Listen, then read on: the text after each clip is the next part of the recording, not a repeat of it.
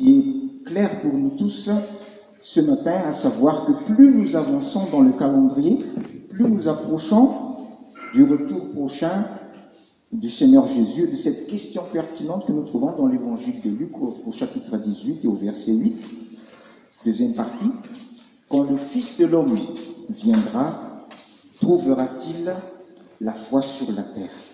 Quand le Fils de l'homme viendra, trouvera-t-il la foi dans ton cœur C'est pourquoi j'aimerais bien établir les assises de notre foi ce matin à chacun, petits et grands, par cette exhortation et nous allons aborder une double garantie, une double assurance pour que notre foi soit bien ancrée dans la vérité et la personne du Seigneur Jésus. Je vous invite à la prière. Père éternel, tu nous as donné tout ce qui contribue à la vie et à la piété en Jésus-Christ, afin que nous puissions connaître le véritable et hériter pleinement de ton salut. Bénis ta parole ce matin afin qu'elle soit esprit et vie pour chacun, Seigneur, et permet par ton esprit que la foi de tout un chacun soit établie et enracinée fermement en Christ qui a tout accompli pour que nous soyons, Seigneur, au bénéfice de ta grâce et que nous soyons dans ton plan d'amour parfait dans nos vies. Au nom de Jésus. Amen. Permettez-moi tout d'abord de m'adresser aux enfants à tous les enfants que Dieu nous a donnés ce matin, qui sont ici ou qui nous suivent, n'est-ce pas, chez eux. Parce que sachez les enfants que nous sommes vraiment heureux de vous avoir. Vous êtes notre privilège et notre héritage. Selon ce qui est écrit dans le psaume 127, les enfants, voilà le plus grand bien de la part du Seigneur, un héritage de la part de notre Dieu. Et je voudrais que vous réalisiez aussi votre importance aux yeux de Dieu. Peut-être que vous vous sentez petit, mais aux yeux de Dieu, vous êtes vraiment des trésors. Un jour, dans le club d'enfants, euh, tout à l'heure, je vais vous poser aussi des questions aux grands, ne vous inquiétez pas. Mais euh, nous avions partagé un verset des, des, Écritures que nous avions appelé le verset champagne du Seigneur Jésus, le champagne qui est la boisson de la fête, n'est-ce pas? Et dans ce verset, eh bien, le Seigneur Jésus était particulièrement dans la joie. Ah ben, je ne sais pas, peut-être que euh, si vous n'étiez pas présent à ce moment-là, mais peut-être, je pose quand même la question, en cas que vous connaissez ce verset où le Seigneur Jésus était particulièrement dans la joie. Si c'est le cas, vous pouvez lever la main. Et sinon, nous allons le partager ensemble ce matin, ce verset qui manifeste une joie particulière du Seigneur Jésus. Eh bien, personne ne lève la main. Ok, alors nous allons le partager. C'est dans l'évangile de Luc. Peut-être que les grands euh, connaissent ce verset. Et c'est le verset 21. Euh, Luc chapitre 10. L'évangile de Luc au chapitre 10. Et c'est le verset 21. Où il nous est dit, à ce moment même, Jésus fut rempli de joie par le Saint-Esprit et il dit, je te suis reconnaissant, Père, Seigneur du ciel et de la terre, de ce que tu as caché ces choses aux sages et aux intelligents et les as révélées aux enfants. Oui, Père, je te suis reconnaissant, car c'est ce que tu as voulu. Voyez-vous, les enfants, si le Seigneur a loué Dieu, en particulier ce jour-là, qu'il a rempli de joie et rempli du Saint-Esprit, c'est parce que Dieu à révéler des choses aux enfants, aux enfants et à ceux qui leur ressemblent. Puisque quand le Seigneur Jésus parle du royaume de Dieu, il dira aussi, il appartient aux enfants, à ceux qui leur ressemblent. Eh bien, cela remplit de joie le Seigneur. Parce que les enfants ont une grande place dans le cœur de Dieu. Voici deux petits témoignages qui nous montrent que les enfants ont leur place dans la famille de Dieu et dans l'œuvre de Dieu. Si tant est vrai qu'il nous faut de la maturité pour avoir de la responsabilité, par rapport au témoignage, Dieu peut se servir de n'importe qui, même des enfants. Voici donc le petit témoignage qui s'est passé dans deux églises différentes. Peut-être que vous l'avez déjà entendu. Dans la première église, c'était une église qui avait beaucoup de foi. Parce que quand il faisait les offrandes, il passait avec des gros paniers, des petits paniers. Et donc, euh, les paniers passaient dans les rangs, et quand le panier s'est approché euh, d'une orange où il y avait une petite fille, la petite fille a dit posez le panier par terre. Et qu'est-ce qu'elle a fait? Elle s'est mise dedans. Vous voyez, les enfants comprennent tout de suite avec leur cœur d'enfant ce que Dieu veut. Ce ne sont pas nos, nos biais que Dieu veut tellement, mais nos cœurs et notre être tout entier. Et en faisant cela, elle s'est donnée au Seigneur. Et je crois que le Seigneur l'a bénie. Dans une autre église, eh bien, c'est une église où régnait par contre un froid, un climat lourd, une atmosphère où le courant ne passait plus. Mais le culte quand même continuait tous les dimanches. Et un dimanche, alors qu'ils étaient toujours dans cette ambiance maladive, eh bien, un enfant est allé au micro et a pris la parole. Il y a eu un silence dans l'église, mais le Saint-Esprit a pu souffler et trouver le chemin des cœurs. On a, commencé à entendre des sanglots, des personnes qui pleuraient, et puis un mouvement. Quelqu'un s'est levé, qui s'est approché d'un autre et a demandé pardon. Le Seigneur a visité cette église parce qu'un enfant a eu le courage de parler. Et cette église a été bénie. Oui, les enfants, notre souhait, nous les grands, c'est que vous puissiez grandir en force, en sagesse, en connaissance, mais surtout, gardez, gardez votre cœur d'enfant. Parce qu'à ce niveau-là, c'est nous les adultes qui sommes des élèves et qui devons apprendre de vous. Soyez bénis et merci pour votre présence ce matin. Alors je m'adresse maintenant aux grands et à tout le monde, bien entendu. Avec ce verset des Écritures que nous allons lire dans Deutéronome, parce qu'il n'y a pas que les enfants qui sont à l'école, vous savez, nous tous, nous sommes à l'école de Dieu. Et si certains pensent qu'ils ont déjà entendu ce message, eh bien, de même que les enfants, quand ils passent en classe supérieure, ils abordent le même sujet, mais plus en profondeur, n'est-ce pas? Eh bien, ce matin, nous sommes en quelque sorte à l'école de Dieu, en classe de perfectionnement. Et même si vous avez l'impression que vous connaissez le sujet, je vous invite à aller plus en profondeur parce que Dieu a toujours quelque chose à nous dire. Voyez ce que nous dit le, livre du Deutéronome au verset 6. Euh, chapitre 6, excusez-moi. Chapitre 6, et c'est le verset 4 à 9. Et voici ce qu'il nous est dit. Écoute Israël, écoute Église. L'Éternel, notre Dieu, est le seul Éternel. Tu aimeras l'Éternel, ton Dieu, de tout ton cœur, de toute ton âme et de toute ta force. Les commandements que je te donne aujourd'hui seront dans ton cœur. Tu les répéteras à tes enfants, tu en parleras quand tu seras chez toi, quand tu seras en voyage, quand tu te coucheras et quand tu te lèveras. Tu les attacheras à tes mains comme un signe et ils seront comme une marque entre tes yeux. Tu les écriras sur le montant de la porte de ta maison et sur les portes de tes villes.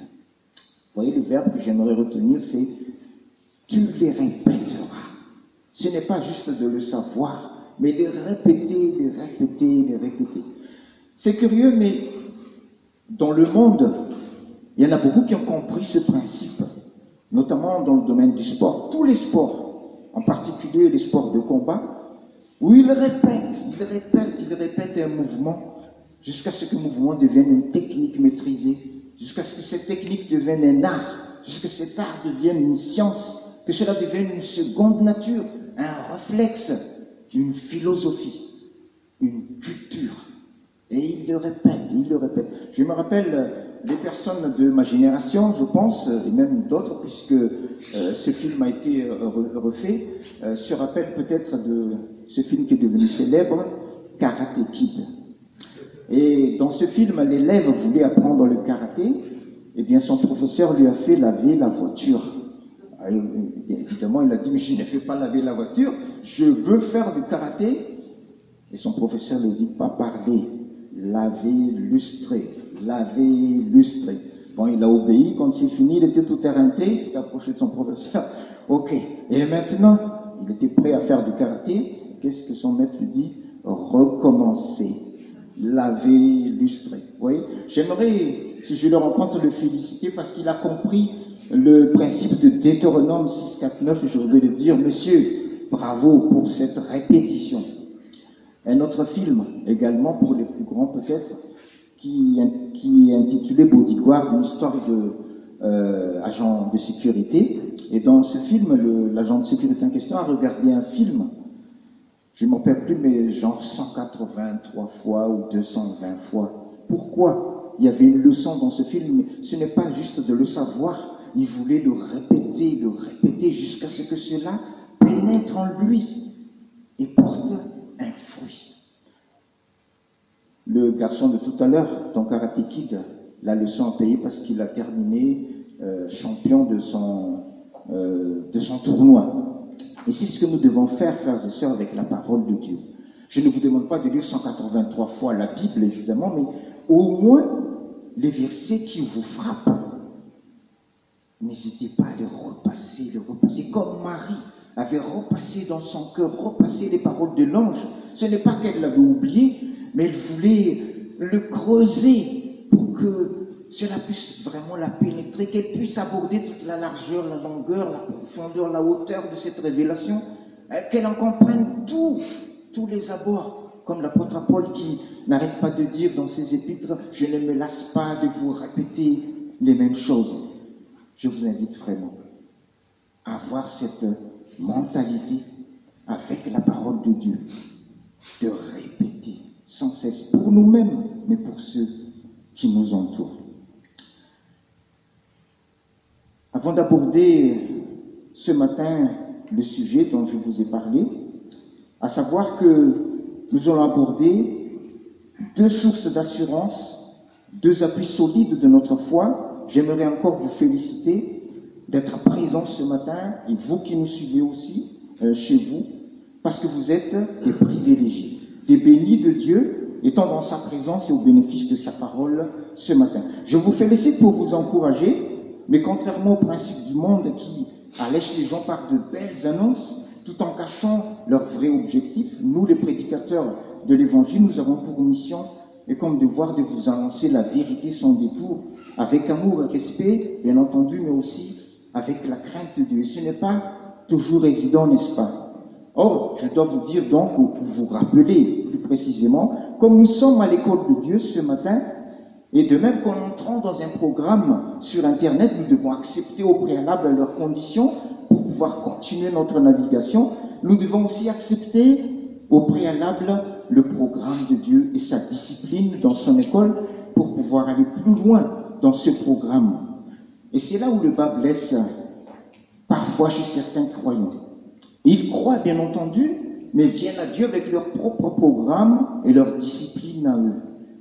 Dieu devient alors un génie qui exécute leurs ordres. Mais cela ne se passe pas ainsi. La Bible nous montre du début à la fin, de la Genèse à l'Apocalypse, que Dieu a un programme, quelque chose de parfait pour nous et une discipline dans laquelle il veut nous faire passer pour que nous puissions grandir en lui. Et dans la mesure où nous les acceptons, nous pouvons continuer notre navigation pour accéder à toutes ses promesses et ses bénédictions. Nous voyons cela dès le livre de la Genèse avec Adam et Ève, où les indications de Dieu étaient très claires. Malheureusement, Adam et Ève ne sont pas entrés dans ce programme. Ils ont raté le coche et ont dû prendre le bateau suivant pour leur navigation puisque le terme est lancé. Et heureusement que Dieu a prévu un autre voyage. Mais dans celui-ci, il n'y avait plus de classe privilège, malheureusement. C'était à la sueur de leur front, dit la Bible, ce voyage. Ils ont beaucoup ramé et bugué même. Nous voyons encore cette réalité tout au long de la Bible quand Israël a voulu un autre programme que celui de leur Dieu, en demandant un roi comme les royautés du monde qui étaient très alléchants. Là aussi, ils ont raté le coche ont dû prendre une traversée standard. Retentit ici les paroles du prophète Ésaïe au chapitre 48 et au verset 17 à 19 et qui sont valable pour chacun de nous, pour moi, pour vous, pour chaque famille, pour chaque église, pour chaque pays. Et voici ce qui nous est dit dans euh, ce chapitre 48 d'Ésaïe. Voici ce que dit l'Éternel, celui qui te rachète, le Saint d'Israël. Moi, l'Éternel ton Dieu, je t'instruis pour ton bien. Je te conduis sur le chemin à suivre. Si seulement tu étais attentif à mes commandements, ta paix serait pareille à un fleuve, et ta justice se propagerait comme les vagues de la mer. Ta descendance serait pareille au sable, tes rejetants seraient aussi nombreux que les grains de sable. Ton nom ne serait jamais effacé, jamais éliminé devant moi. Bien sûr, nous devons chacun reconnaître nos erreurs de parcours, nos mauvais choix qui ont engendré des mauvais résultats, mais la Bible nous dit également que si nous reconnaissons nos péchés et si nous les confessons devant Dieu, il nous pardonne vraiment et nous redonne un nouveau départ par les mérites de Jésus avec tous les privilèges retrouvés des enfants de Dieu. Selon ce que dit encore Isaïe au chapitre 1er et au verset 18 à 20, des paroles extraordinaires. Venez et plaidons ensemble, dit l'Éternel. Si vos péchés sont comme le cramoisi, ils deviendront blancs comme la neige. S'ils sont comme le pourpre, ils deviendront doux comme la laine. C'est pourquoi si l'Esprit de Dieu nous parle et nous montre le chemin, nous devons nous empresser de venir à lui et de réformer nos voies, car Dieu est compatissant et miséricordieux sur le psaume 103 que nous venons d'entendre encore ce matin, où David euh, déclare que l'Éternel fait grâce et rempli de compassion. Et également le psaume 32, où il déclare encore, je t'ai fait connaître mon péché, et il termine en disant, et tu as pardonné mon péché. Ceci étant posé, abordons maintenant ces deux encres de notre foi pour bien l'asseoir, car ils font partie du programme de Dieu et de sa discipline. Premier encre de notre foi, c'est la parole de Dieu. Et qui a été déjà évoqué dans le thème de l'Église, mais comme nous sommes en classe de perfectionnement, eh bien, c'est le cas de le dire, car ce matin, direct, nous avons interrogation écrite pour tous. J'espère que vous aurez de meilleures notes que les enfants. Premier sujet. Je suis parfois sidéré de voir des incroyants, des idolâtres même, ayant beaucoup plus de foi que certains croyants. Bon, sauf que la foi de ces derniers, évidemment, ne se repose pas sur la parole de Dieu, mais sur des idoles, des talismans ou des gris-gris. Mais j'ai un, petit témoignage pour vous dire que c'est dommage, car leur foi est exemplaire. Quand j'étais au service national, après mon bac, donc, euh, mes camarades parlaient d'une personne qui, lorsqu'il quittait sa maison, laissait tout ouvert. Parce qu'il laisse euh, des grilles à sa porte et il ne craint pas les voleurs. N'est-ce pas? Alors, première question pour vous. Qui dit mieux ou qui fait mieux quand vous quittez la maison vous laissez grand ouvert, vous laissez la Bible à la porte, ou mieux, votre voiture, portière ouverte à la clé, la clé sur le contact et la Bible sur le siège, vous partez sans crainte? Qui veut lever la main? Chez vous aussi, hein? Ok, personne ne lève. Première question, zéro pointé pour vous donc. Mais bon, je vous rassure, il faut dire que c'est toute une culture. Pourquoi? Parce qu'au préalable, il fait bien savoir à tous qu'il a mis des gris-gris à sa porte. Et cela marche dans cette culture, car c'est la peur de la malédiction qui inspire les gens. Alors il suffit que les gens sachent, oui, il paraît qu'il a trouvé des gris-gris et énormes, et personne n'ose affronter. Les communes qui nous entourent devraient l'embaucher, parce qu'avec ma, avec ma femme, nous sourions quand nous voyons, vous aussi peut-être vous l'avez remarqué, euh, des panneaux où les gens font exactement le contraire des panneaux comme interdiction de vendre. Et qu'est-ce qu'il y a au-dessous? Des personnes qui vendent allègrement, n'est-ce pas? Ou euh, interdiction de s'asseoir. Et qu'est-ce que vous voyez dessous Des gens qui se prélassent de tout leur cœur, vous voyez? Ou d'autres. Et même avec l'ajout, un monde plus bas, les gens ont besoin de lunettes pour voir l'interdiction. Oui, c'est triste. Mais si au lieu de mettre bas en plus, on mettait gris-gris enterré, cela marcherait. Parce que nous sommes dans une culture qui croit plus à la puissance de ces choses qu'à la parole de Dieu. Nous verrons cela encore dans les enterrements ou autres célébrations où certaines pratiques perdurent en mettant la Bible quand même à la suite. Euh, remarquez que cela commence à changer, car on ose maintenant dépouiller les cimetières sans crainte des ancêtres. Un changement, oui, mais dans le mauvais sens. Évidemment, si la commune mettait des versets bibliques sur les écriteaux Mais cela ne changerait pas grand-chose quand même. Pourquoi? Parce que les cœurs sont irrégénérés. Et c'est là justement que Dieu veut commencer à œuvrer dans les cœurs et la mentalité pour du long terme et des fruits bénis garantis afin que nous soyons convaincus avec vérité que la parole de Dieu est plus puissante que tous les gris-gris du monde. Deuxième question de rattrapage pour vous. Qui dit Amen avec conviction à cette déclaration que la parole de Dieu est plus puissante que tous les gris-gris du monde? Amen. Je ne vous ai pas entendu chez vous? Ah, très bien, je, reçois les, les, là. Alors, sachez que ce n'est pas seulement dans la Bible qu'il y a des prodiges et des miracles, n'est-ce pas? Mais aussi dans l'histoire de l'Église, je vous invite à suivre. également dans nos vies. Voici un deuxième témoignage, un court témoignage pour étayer cela. Euh, au début de ma conversion, j'ai été embauché dans une entreprise qui travaillait pour une autre entreprise. Et l'un de mes collègues était le neveu de euh, notre contremaître. Lequel contremaître? Euh, craignait que son neveu soit évincé parce qu'il n'avait pas les mêmes qualifications que moi. Alors il a tout fait pour que j'abandonne le poste, pour que je démissionne, pour que je sois pris en défaut, etc., etc. Et tout croyant que j'étais, euh, je n'ai pas attenté une action contre lui, mais j'ai prié. Hein, Seigneur, tu es notre berger, fais-moi justice. Et le Seigneur a agi. Quelques temps après, je ne l'ai plus vu. J'ai appris plus tard qu'il a été renvoyé. Je n'ai rien fait. Hein.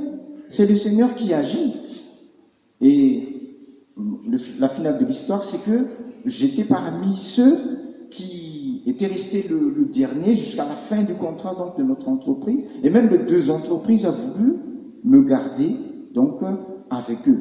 Euh, il y aurait d'autres choses à raconter, mais peut-être que nous serons en aparté, juste pour vous dire que le Seigneur selon Hébreu 13, 8, Jésus-Christ est le même hier, aujourd'hui et éternellement. Troisième question pour vous.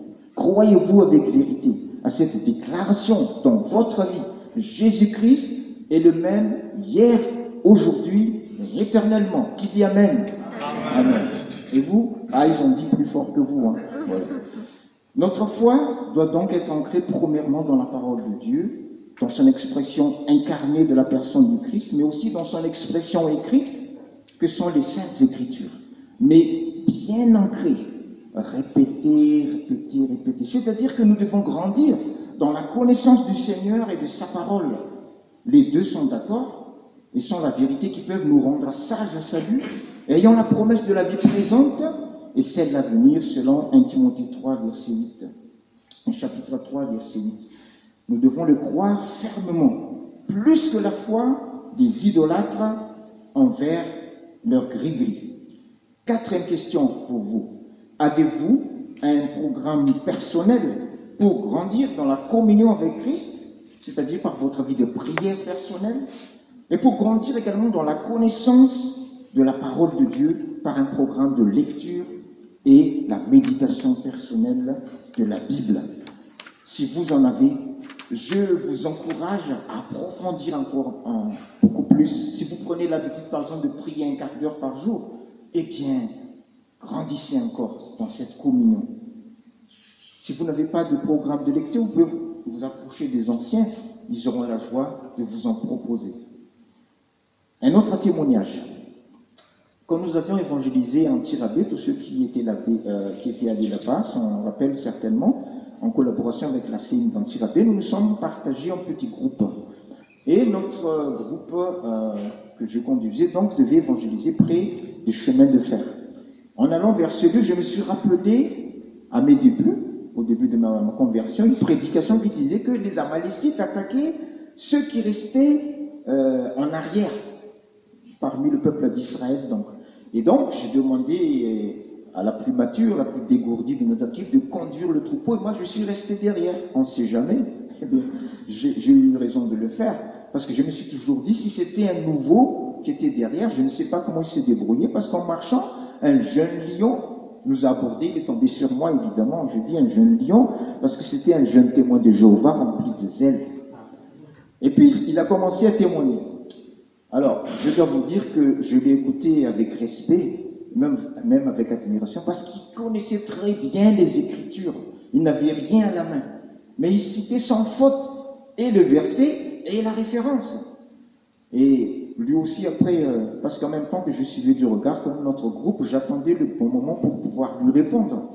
Et j'ai eu l'occasion de lui répondre courtement en lui disant que nous n'avons pas le temps de discuter, mais si vous voulez bien, le mois prochain, le troisième dimanche, on se retrouve à côté de l'église. Lui aussi m'a écouté parce que je crois qu'il était touché de ce que je lui ai écouté avec respect. Et qu'est-ce qui s'est passé? Le, dimanche, euh, le mois d'après il, il, était là, il a couru vers moi, il était très content. Comment tu vas, euh, Ça veut dire parent. Et je écouté, mais en fait là, parce qu'en se séparant, en fait, il a dit, là, je n'ai pas mes notes, mais si j'ai mes notes, je peux te convaincre. J'ai dit, ok, au mois prochain. Mais là, il n'a rien dit. Il m'a écouté. Et j'ai pu délivrer le verset qui était dans mon cœur. Et il est parti avec ce verset. Il n'a pas cherché à, rajouter quoi que ce soit.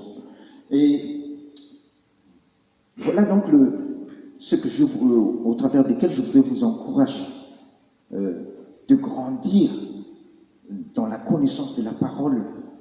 Est-ce que vous connaissez au moins un psaume, par exemple, que vous connaissez par cœur? Au moins hein Les Combien? N'est-ce pas? 117 C'est 23. Ok. Eh bien, je vous invite à, à, grandir dans, dans cette euh, relation avec la parole et le Seigneur. Mais il y a une deuxième encre euh, pour asseoir notre foi une foi ancrée dans le Saint-Esprit. Ce qui avait manqué à Adam et Ève dans le jardin d'Éden, c'était cette deuxième encre. Ils ont bien lu la parole de Dieu, des instructions claires, mais quand le tentateur a mis en doute leur compréhension de cette parole, au lieu de demander les lumières de l'Esprit, l'Esprit de Dieu qui était là, hein, ils se sont basés sur leur sens, leur logique, et ayant vu les fruits bons à regarder, bons à manger, agréable à regarder et précieux pour ouvrir l'intelligence, comme relaté dans Genèse chapitre 3, ils ont cédé. Contrairement au Seigneur Jésus, qui non seulement avait la connaissance des Écritures, premier rang en or frappé, mais aussi la communion avec le Saint-Esprit, deuxième rang en or massif, eh bien, le Saint-Esprit nous donne toujours la parole de Dieu bien à propos dans chaque situation. Jésus a pu répondre au diable dans le désert, comme relaté dans Luc au chapitre 4. Le diable a bien utilisé les Écritures, mais le Saint-Esprit n'a pas surligné en brillant les versets du diable. Or, le Saint-Esprit confirme toujours la parole de Dieu pour nous, et la parole de Dieu confirme toujours la direction du Saint-Esprit. Les deux se renforcent. Et un exemple des apôtres qui ont eu cette sagesse d'appuyer leur foi sur ces deux encres, comme exemple dans Actes chapitre 1er, les versets 20 et 24, euh, le verset 20 nous relate le remplacement de Judas euh, Iscariote.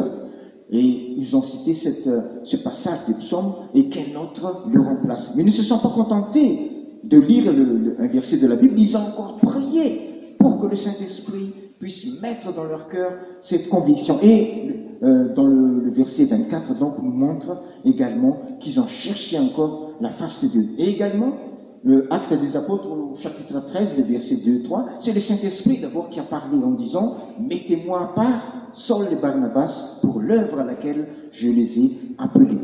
Et ils ne se sont pas contentés juste euh, de la déclaration du Saint-Esprit. Si c'était écrit que c'était le Saint-Esprit, c'est qu'ils avaient eu la conviction euh, que c'était le Saint-Esprit, mais ils ont encore jeûné et prié pour que la parole de Dieu puisse être implantée également pour les assises de leur foyer. Uniquement après, ils ont imposé des mains à ces apôtres pour les envoyer à leur mission. Oui, certainement nous devons demander pardon à Dieu pour toutes les fois où nous avons pris des décisions basées uniquement sur nos pensées humaines.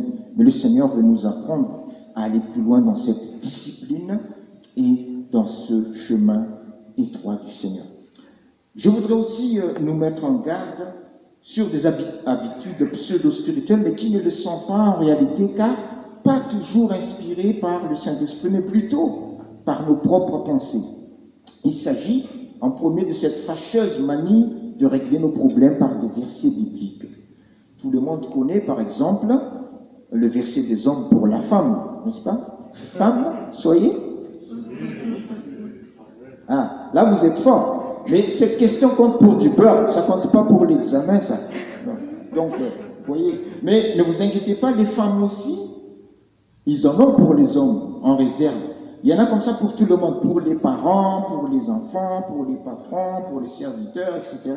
Mais ce qui ne va pas, c'est qu'au lieu que ce soit la personne concernée qui se l'approprie par la foi, là ça va, n'est-ce pas? Eh bien, ce soit un autre qui le dise pour nous. Et là, c'est la chair. Et donc, ça ne va pas. Donc, attention euh, au verset biblique sans l'inspiration euh, du Saint-Esprit qui est un esprit d'amour et de vérité. Tout ce qui est écrit n'est pas toujours bien approprié à un moment donné pour tout le monde. Vous connaissez peut-être cette histoire qui est à la fois drôle et triste de, cette personne qui a l'habitude d'ouvrir au hasard la Bible tous les jours. Ça peut marcher comme cela peut ne pas marcher. À l'exemple, ce jour-là, quand il a ouvert la Bible en disant Seigneur, montre-moi le passage que je dois mettre en pratique aujourd'hui. Et en ouvrant la Bible, il tombe sur ce passage qui dit Judas s'est fait pendre. Il a refermé très vite la Bible en disant euh, J'étais pas prêt, Seigneur, j'étais pas échauffé.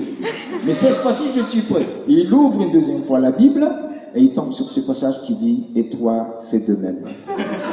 Donc, euh, attention donc euh, de laisser le hasard nous laisser conduire, mais ce soit vraiment le Saint-Esprit dans la prière. Quand vous priez, le Saint-Esprit peut mettre un verset. Ce n'est pas juste, comme nous avons dit, à connaître, ça veut dire que vous devez creuser ce verset jusqu'à ce qu'un fruit béni tombe dans votre cœur. N'est-ce pas? Où illumine votre intelligence. Un exemple, comme nous avons cité tout à l'heure, du tentateur, n'est-ce pas, dans le désert avec le Fils de Dieu, euh, qui a utilisé la Bible, mais ce n'était pas des versets appropriés au Seigneur Jésus.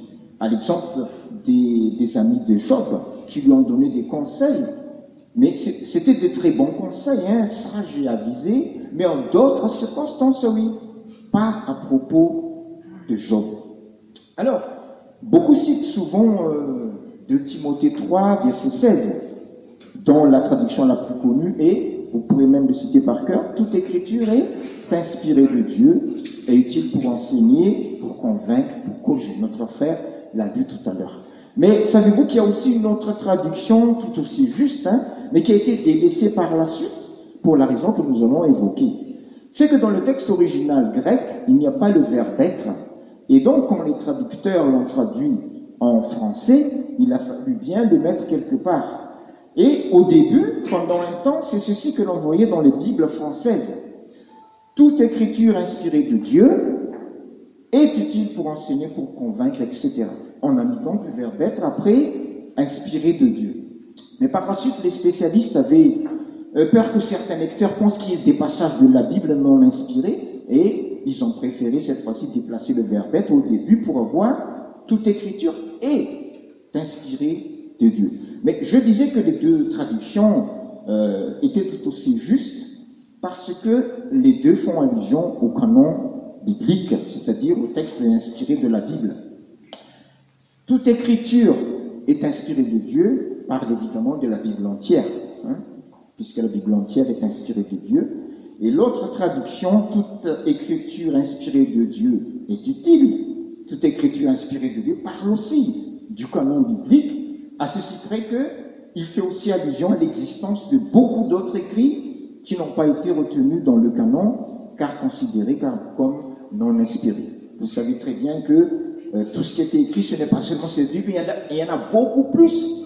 Mais toute écriture inspirée de Dieu, c'est-à-dire la Bible également, eh bien, est utile donc pour notre euh, exhortation. Si vous avez des Bibles malgaches, eh bien, sachez que toutes les Bibles avant euh, la traduction Diem, c'est-à-dire la traduction écuménique de 2004, eh bien, avaient l'ancienne traduction, c'est-à-dire euh, toute écriture inspirée de Dieu est utile. Vous verrez en malgache. Et la Diem, il a gardé la traduction, euh, la traduction classique. Toute écriture est inspirée de Dieu. Et c'est merveilleux d'avoir beaucoup de, versions différentes pour que nous puissions être éclairés dans notre compréhension. Mais nous devons replacer chaque fois, chaque verset toujours dans son contexte pour qu'il soit toujours bien à propos quand nous les partageons, selon qu'il est écrit dans Proverbe 25, 11 comme des pommes d'or sur des ciselures d'argent, ainsi est une parole dite à propos ou inspirée par le Saint-Esprit. Pour que notre foi soit saine donc, équilibrée, solidement enracinée dans la vérité, elle doit être ancrée premièrement dans la personne du Christ ainsi que dans les saintes écritures, mais également dans l'action du Saint-Esprit, dans lequel nous devons sans cesse, petits et grands, grandir.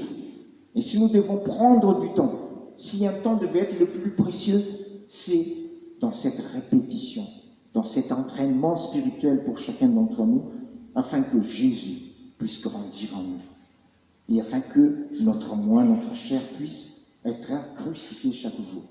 Vous le savez, bien-aimés, j'ai commencé ce message en disant que plus nous avançons dans le calendrier, plus nous approchons du retour prochain de Jésus.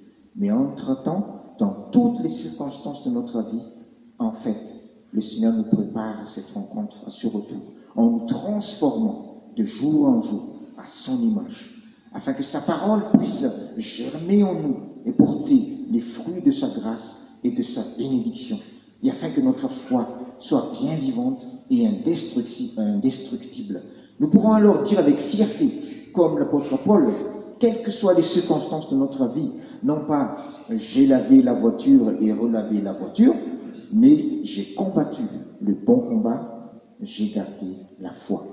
Un certain Martin Gray a dit, l'aventure la plus prodigieuse est notre propre vie, et celle-là est à notre taille. Je le répète, l'aventure la plus prodigieuse est notre propre vie, et celle-là est à notre taille. C'est ce que je vous souhaite à chacun quand le Seigneur reviendra, de garder cette foi vivante. Soyez bénis. Merci, que Dieu vous bénisse également.